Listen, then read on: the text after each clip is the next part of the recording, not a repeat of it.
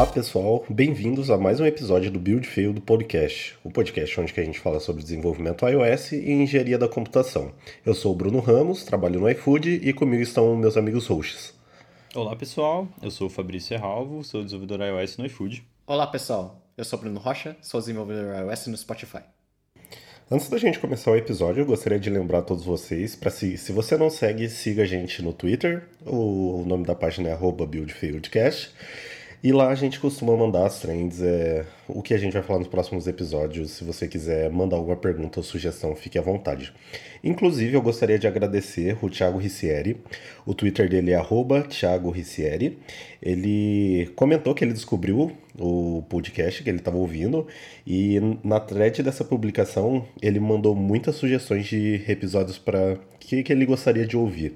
É, então, muito obrigado por todas as sugestões, são realmente ótimas. E a gente ficou bem feliz e agradecido de você ter mandado isso pra gente. Beleza, hoje a gente vai falar um pouco sobre design patterns. Então, eu gostaria de perguntar para vocês, para vocês, o que é design pattern e como que vocês usam no seu dia a dia. Bom, se a gente pegar design patterns pela definição deles, você vai ver que design patterns são soluções reutilizáveis para problemas comuns de arquitetura de software basicamente são conceitos em que pessoas viram que você consegue aplicar para vários cenários comuns. Então, existem muitas situações no nosso dia a dia em que a gente cai em problemas que, se a gente for observar a fundo, que são a mesma coisa. Às vezes você quer construir algum objeto baseado em algumas propriedades, mas esse objeto ele pode ter variações diferentes como você quer acessar objetos de, de algum certo ponto. Às vezes você tem alguma necessidade e você quer saber como que você arquiteta isso. Design patterns são uma solução possível para isso. Basicamente, as pessoas viram que problemas de computação são tão comuns, é, existem certas coisas que acontecem tantas vezes, que as soluções são as mesmas. Então, design patterns, como a gente já disse, são soluções reutilizáveis que você consegue aplicar para várias vertentes, vários problemas que você tem em computação. É, eu lembrei de um, um, professor meu da faculdade que, quando ele foi falar pra gente né, sobre o que, que era e tal, ele falava: é, tem desenvolvedor que tem mania de querer ser artista. Então, se ele faz uma coisa de um jeito, amanhã ele vai fazer outra diferente, e depois ele vai fazer diferente de novo, ele vai ficar criando várias obras. E ele falava é, da importância de ter uma padronização em cima daquilo, né? E ele trouxe conteúdo em si dos, dos design patterns e tudo mais. Mas eu lembro dessa frase dele, é, você não precisa ser artista, sabe? É, existe, provavelmente, talvez aquele problema alguém já tentou resolver e já existe uma forma, de certa forma, consolidada para aquilo ser resolvido. Acho que você trouxe muito bem o ponto, Bruno. Então, acho que é meio isso, sabe? É, sei lá, a gente não precisa ficar inventando a mesma coisa de N formas diferentes. Uma coisa que eu gosto de design patterns é que eles são mais fáceis do que parece. Se você, quando você pesquisa no Google a definição de algum design pattern, talvez você veja uma descrição mais extensa falando: "Ah, isso aqui você faz isso aqui e ele serve para isso, tal, todo o esquema". Mas quando você for ver o código, acho que tem uma boa chance de você olhar e pensar: "Poxa, eu já fiz isso antes. Eu só não sabia que tinha um nome para isso". Acho que esse é um ponto interessante do Sim, design patterns. É bem legal. É dos pontos que você comentou também. É legal você olhar um pouco na história, assim. É, design Pattern, se eu não me engano, que para engenharia de software, ele nasceu em 94, se não me falha a memória. E, e é legal como que essas soluções incomuns para diferentes linguagens, ela vem evoluindo e sendo utilizada até os dias de hoje. Então, o que eu gosto também do tópico de design patterns em si, é que ele é aplicado para todas as linguagens de programação que, que a gente tem atual. É, todas não, talvez seja muito genérico, mas para a maioria delas. É, e é legal, tipo, que também esse é o. Sobre os assuntos que a gente vem falando depois do episódio de arquitetura, que a gente falou de Clean Code, falou de Solid, agora falando de Design Patterns, é, são assuntos que ainda não são totalmente difundidos e você vê que não é muito comum estando sendo discutido para a linguagem Swift, mas só que agregam um valor bem legal no seu projeto. É, isso faz totalmente sentido ainda quando você trabalha num time maior, porque como o Bruno comentou, o Design Patterns ele tem uh, o objetivo de trazer um padrão de implementações dentro do seu projeto. Então isso eu acho um ponto bem legal também. Bom, beleza. Aí quando a gente fala de Design Patterns também, a gente tem uma divis... tem três subdivisões, na verdade, dentro de todos esses patterns que, que existem. É, o primeiro deles é o estrutural. E acho que o estrutural, para mim, ele acaba sendo uma composição de diferentes camadas. Aí, basicamente, você traz intermediações ou abstrações entre camadas e que normalmente ele acaba virando uma nova estrutura que, que ele faz com que essas camadas se conversem. É, a gente tem exemplo disso, por exemplo, é o design pattern do Bridge, Adapter, Facade. Esses caras eles estão dentro do, dessa estrutura, quer dizer, dessa divisão estrutural dentro do design patterns. A gente tem o criacional, que ele acaba sendo o cara que auxilia a criação e instanciação de novos objetos. Então, alguns bens com, bem comuns que a gente vê é o Builder, por exemplo, é o Factory, o Singleton, etc. É, a gente tem os comportamentais também. É, esse cara, ele basicamente eles são comportamentos, como o próprio nome diz, que ele, auxilia, ele acaba auxiliando na interação é, de diferentes classes de objetos. Por exemplo, um observer da vida, é um strategy, enfim. Acho que esses caras definem bem essas três divisões que a gente tem dentro do design patterns. Bom, continuando aqui, acho que que a gente poderia começar o episódio falando quais são os nossos design patterns favoritos, ou se não, quais que a gente mais usa ali no dia a dia. É, vocês querem contar um pouco pra gente? Eu tenho dois design patterns favoritos, e os dois você mencionou no, no seu comentário, que é o Factory e o Builder. O Factory, é, para quem não sabe, ele é um design pattern onde imagina que você Vamos inventar. Você quer criar um, um shape. Né? Aquele exemplo genérico lá de todos os tutoriais. Né? Vou inventar um shape aqui. Só que esse shape ele pode ser um círculo, ele pode ser um quadrado, ele pode ser um triângulo. E talvez no cenário em que você esteja tentando criar esse shape, todos esses shapes eles são configurados de forma similar. Mas você quer ter uma única interface onde essa interface sabe diferenciar dentro do, das especificações que você está pedindo se você vai receber um quadrado, um, triângulo ou qualquer outra coisa dentro de um protocolo. Então, o Factory ele é basicamente isso. É, em vez de você ter três inits para três tipos diferentes, você tem uma única interface, que é um, um Shape Factory, onde ele recebe os parâmetros do que você quer criar e internamente, essa factory ele faz a criação do elemento que você quer e ele sabe diferenciar. Ah, pelas especificações que você pediu, eu vou te retornar esse tipo aqui, mas se você pedisse outra coisa, eu vou te retornar outro tipo. Então, ele abstrai o processo de criação de, de um objeto quando você tem vários objetos possíveis para, para serem criados. E daí ele te retorna um protocolo, porque isso é abstraído para você. Então, isso seria num contexto onde você não precisa necessariamente saber com qual objeto você está lidando. Você só precisa saber as capacidades dele. Eu gosto muito desse, desse, desse pattern.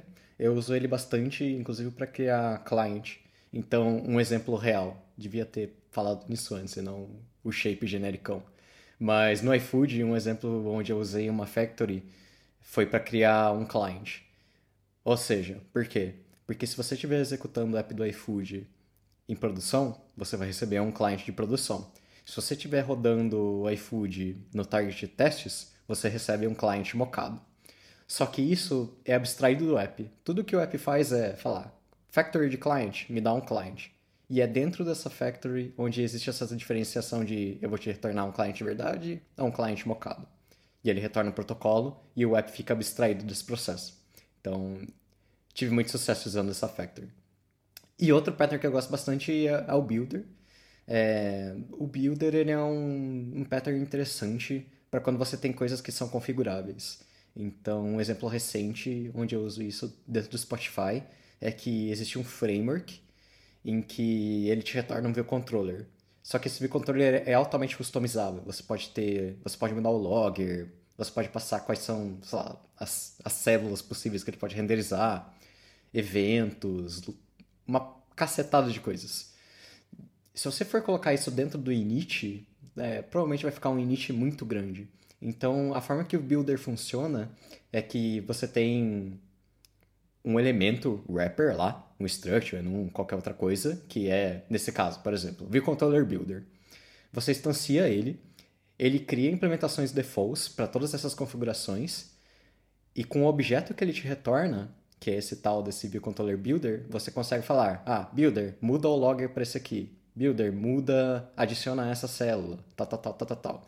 Você consegue fazer esse fine refinement das configurações dele. E no final, o builder ele tem um método build, onde internamente ele vai pegar toda a configuração default dele, mais o que você modificou, e retornar o objeto final. É, eu uso isso muito para reduzir boilerplate de código, especialmente nesse caso, por exemplo, onde você tem algo que é altamente customizável. Massa. É, o, pattern que eu gosto bastante, que acho que o Bruno não acabou não mencionando, e acho que ele também nem é tão popular assim, digamos, é um pattern para testes, que é o Fixture, que ele basicamente ajuda a gente a criar né, a, a estrutura, então, pelo menos no Effect a gente usa bastante para os modelos que a gente tem, e eventualmente a gente precisa injetar eles em algum lugar, enfim. E basicamente ele abstrai para você a criação de objetos. Então, ao invés de você pegar e eu preciso, eu tenho um objeto aqui, digamos um carro, eu preciso passar um modelo é, e uma cor para ele, você chama um método que geralmente esse cara, pelo que eu já vi no iOS em si, a galera usa, numa, faz uma extension daquele do objeto do target em si, né? É, e cria uma função estática chamada fixture com todos os parâmetros opcionais é, e com implementação já. É, na verdade, todos os parâmetros com implementação padrão então, quando você quiser modificar algum parâmetro, você consegue passar, mas se você também não quiser mexer em nada, só precisa daquele cara, você só chama um ponto fixture e usa ele onde você bem entende. Eu acho bastante interessante, eu gosto bastante e eu sinto falta quando eu não encontro que eu não encontro um objeto que eu preciso testar, que, que eu vou usar no teste e não tem um fixture, sabe? Então eu acho bem legal e só eu vejo que não é muito comum, assim, a galera acaba não, não usando. Vejo gente usando até mesmo é, factors para teste em si. Então, tipo, ah, eu vou criar aqui um objeto X. Então, na verdade é um X, Y e um Z, eu tenho um factor no target de teste. Mas, enfim, eu acabo, eu gosto bastante do, do fixture. Não sei se vocês usam, enfim. Sim, sim. É, como você falou, a gente usa bastante no iFood. Inclusive, eu escrevi um artigo uns dois, três meses atrás sobre isso, que eu também gosto bastante. Eu acho que faz bastante sentido e ajuda pra cacete na hora de escrever testes. É, beleza. Eu acho que um, um dos que eu tenho usado bastante atualmente, é, eu falo o primeiro deles é o Adapter. É, o Adapter, basicamente, ele é um design pattern que tem o objetivo de transformar um... É uma camada que vai transformar um objeto A para e transformar os dados desse cara para que ele, um objeto B possa utilizar esse cara. É, isso, num cenário que eu consigo explicar melhor, é, normalmente você usa quando você precisa usar coisas legadas em coisas novas. Tá, imagina que você tenha um, um, um objeto do tipo filtro legado, que basicamente todas as aplicações de filtro que você faz para filtrar algum conteúdo dentro da sua app, ele conversa com o serviço antigo, ele conversa também com todos os comportamentos de usuário antigo e todas as opções antigas que você tem de filtro. E em um determinado momento você precisa fazer uma cena nova, onde que você vai ter um serviço totalmente novo e, e também você tem toda uma experiência nova para o seu usuário. Basicamente, é, vamos supor que algum outro módulo da sua aplicação, uma home, por exemplo, ela sabe lidar toda com o comportamento de um filtro legado. Para que você não precise fazer toda a refatoração de além de construir uma cena totalmente nova de filtro e você precisar fazer com que essa home ela saiba e conheça todas as implementações novas desse filtro, Basicamente, é, a gente pode criar uma camada no meio desse cara, que a gente chama de filter adapter, que seja, que ele consegue converter toda essa implementação nova para que o seu outro módulo que, por por algum motivo errado, mas só que ele está dependente do domínio do antigo, é, você não precisa fazer que ele conheça todos os comportamentos novos, porque esse adapter vai ficar responsável de transformar todos, é, todas essas informações de conteúdo novo de filtro, ele vai transformar para um antigo e sua home conhece, consegue reconhecer isso. É, beleza. Além desse pattern, também ter usado bastante singleton. É, talvez algumas pessoas vão querer me matar por eu falar polêmica, polêmica. Eu gosto de trazer polêmica. eu falei do MVC da outra vez, agora falando Singleton. Mas basicamente o singleton, ele tem o objetivo de compartilhar uma instância de uma classe objeto dentro do seu projeto, em que independente de onde ele ser acessado, ele vai estar compartilhando a mesma instância e você não perde os dados em memória da, daquele conteúdo que está sendo compartilhado.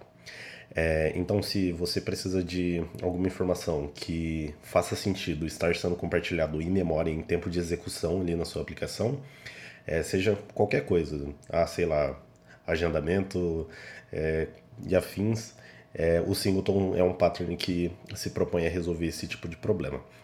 Mas por que, que esse cara ele é um pouco polêmico? Porque por ele ter é, toda uma instância de uma classe objeto compartilhado na sua aplicação, ele acaba sendo um pouco mais difícil de testar. E isso porque você pode lidar com problemas de, de concorrência, de execução de testes e etc. E uma classe que tem ele como dependência também, você não consegue passar essa instância nova para dentro desse cara, desde que você use protocolo para utilizar esse singleton como dependência dentro de uma outra classe. Ou seja, então todos os métodos que você tem dentro do seu singleton, você pode ter ele em um protocolo e na verdade você acabou usando ali uma inversão de, de controle ali dentro da sua classe, em vez de você conhecer essa, o tipo concreto desse singleton, você basicamente você injeta o protocolo desse cara. E quando você e até mesmo quando você fizer isso, se dependendo de como está estruturada a arquitetura do seu projeto, você pode até passar é, esse, essa dependência default o seu singleton, porque independente de você estar tá usando o seu singleton ou não, você pode alterar a dependência daquela sua classe, principalmente se você está usando o protocolo. Então, na hora de você testar isso, é muito mais fácil de você fazer isso também. E aí a gente pode mocar essas informações com spies, etc. Então acaba ficando é, bem mais fácil e simples de você testar se você usa singleton com protocolos. É, um, um ponto que eu vejo que a galera geralmente torce um pouco o nariz quando o pessoal fala sobre singleton. Ou fala, vou, vou criar um singleton aqui, enfim. É, geralmente o problema, assim, algumas vezes que eu já vi, o problema não é um, o singleton em si, o problema é uma falta de boa prática em cima dele, por exemplo, um singleton com 10, 15 métodos. Então, às vezes, a gente deixa umas coisas um pouco saírem do controle ali e o problema não é necessariamente o singleton, sabe? E sim que, de certa forma, o que foi crescendo ao redor daquilo. Então, talvez é, o padrão em si não é o problema. O problema, acho que falta um pouco de boa prática ali para fazer a coisa um pouco diferente e tudo mais. Mas o, acho que o ponto da testabilidade é crucial, porque como você tem um estado compartilhado, né, você não consegue garantir, de certa forma, que as coisas estão acontecendo ali, principalmente na hora do teste. Mas o para mim, é, beleza, singleton, ok, talvez com tamanhos menores, sabe? Acho que isso é um ponto de atenção, assim. Tudo bem usar, é mas use com, com parcimônia. Isso é bem o que eu ia dizer mesmo. Eu acho que parte da polêmica se dá pelo motivo das pessoas usarem singleton pelos motivos errados. Que seria, no caso, você tem um buraco na arquitetura. É, você precisa ter acesso a alguma coisa, só que essa coisa não chega até onde você precisa. O que, que você faz? Coloca no faz o negócio ser global, já era. negócio... Então, minha conclusão disso o, o, problema não é o seu objeto ser global. Eu acho que o problema é você conseguir acessar ele diretamente. Então, o que o Bruno disse de você protocolar ele é o jeito correto. Porque realmente tem coisas que fazem sentido serem visíveis pelo app inteiro. Tipo, estarem vivas o app inteiro. Mas acho que nunca será acessível diretamente do app inteiro. E sim protocolado, para você conseguir sim, exatamente. Testar.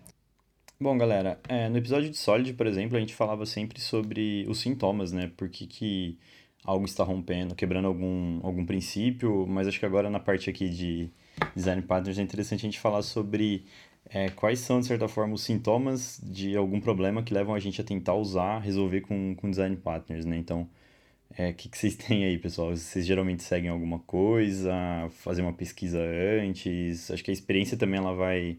Ao longo do tempo, você vai percebendo que, ah, isso aqui, cara, isso aqui vai ser um builder, isso aqui vai ser, putz, ah, beleza, vou usar um adapter ali, enfim. É, vocês têm alguma dica para a galera que não tem, não está usando muito design partner e quer começar a usar nos, nos projetos?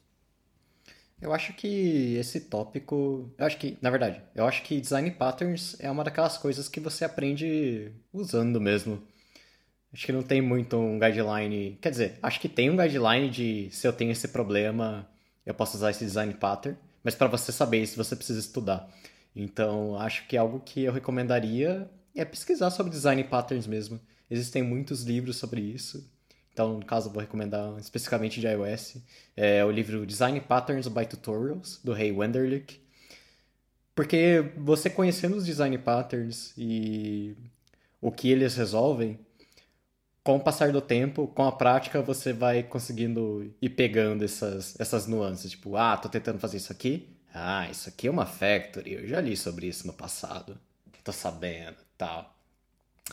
Então acho que é uma daquelas coisas que você resolve com experiência mesmo. Eu recomendo ler bastante sobre design patterns e tentando aplicar isso no dia a dia enquanto você for codar. Sim, é, eu concordo bastante com isso. Eu acho que quando eu comecei a ver design patterns para iOS em si, eu comecei a ver design patterns já eu dava para iOS, basicamente toda feature que eu precisava fazer eu pensava em alguma solução na minha cabeça, uma possível solução de que eu gostaria de implementar e ia buscar referências sobre design patterns. E, inclusive, eu vou deixar como referência aqui, tem um repositório do Oshokoko, que o nome do repositório é Design Patterns em Swift. E lá ele tem bons exemplos e diferentes design patterns implementados para Swift. Então eu sempre costumava dar uma consultada lá e ver se fazia sentido eu implementar algum design pattern é, para minha solução. Às vezes eu até mudava a forma que eu pensei, só para seguir ter algum padrão dentro da, daquilo que eu ia desenvolver. E aí, conforme foi passando o tempo, é bem isso que o Bruno falou. Às vezes você, você tem lá, você recebe uma especificação de uma feature que você tem que fazer, você fala, putz, tipo, pra essa camada aqui tem um design pattern que, cara, vai ser uma mão na roda e faz totalmente sentido eu aplicar.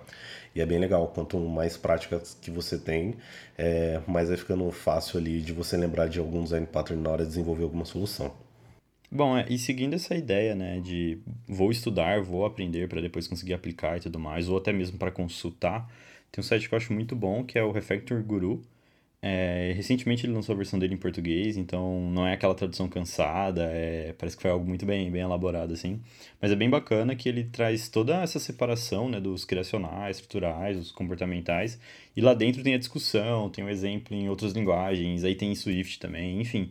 É bem completo, acho que eles vendem um livro sobre, sobre isso, mas o site em si ele já atende muito, sabe? Então se você tá procurando aí um, um lugar para dar uma olhada nos, nos partners, esse, esse pode ser um bom candidato. Outra coisa que eu lembrei aqui também, é, na Inês Brasil do ano passado, é, teve uma palestra sobre design patterns do Andrew e do Vinícius, e algo que eles falaram lá também, que a gente acabou comentando, é justamente essa questão da prática, né?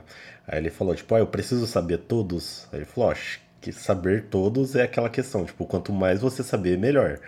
Então é bem por essa lógica que tem a talk deles disponível lá no YouTube. Então você procurar lá por NS Brasil 2019 Design Patterns, provavelmente vai aparecer a talk deles também.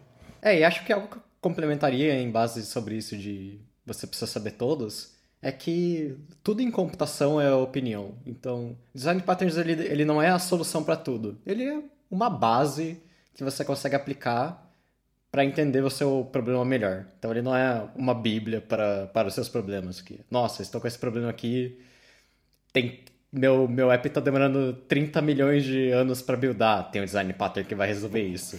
Provavelmente não. Provavelmente não. Mas os design patterns eles são, eles são bases para você conseguir resolver seus problemas. Você não precisa usar eles religiosamente. Tipo, tome eles como base. Bom, a gente está chegando no final desse episódio e eu queria comentar que se você ouvinte tiver algum design pattern que você quiser, que você queira que a gente comente mais, manda pra gente no Twitter. É, o nosso Twitter é o arroba BuildFavoriteCast. Lá você pode entrar em contato com a gente, participar dos episódios, das sugestões de episódios e tudo mais. A gente olha bastante lá, é o nosso principal canal de comunicação. Bom, então é isso. A gente vai finalizando por aqui. Obrigado por ouvir a gente e não esqueça de seguir a gente no Twitter se você ainda não segue. Valeu, pessoal. Valeu, pessoal. Tchau, tchau. Valeu, galera.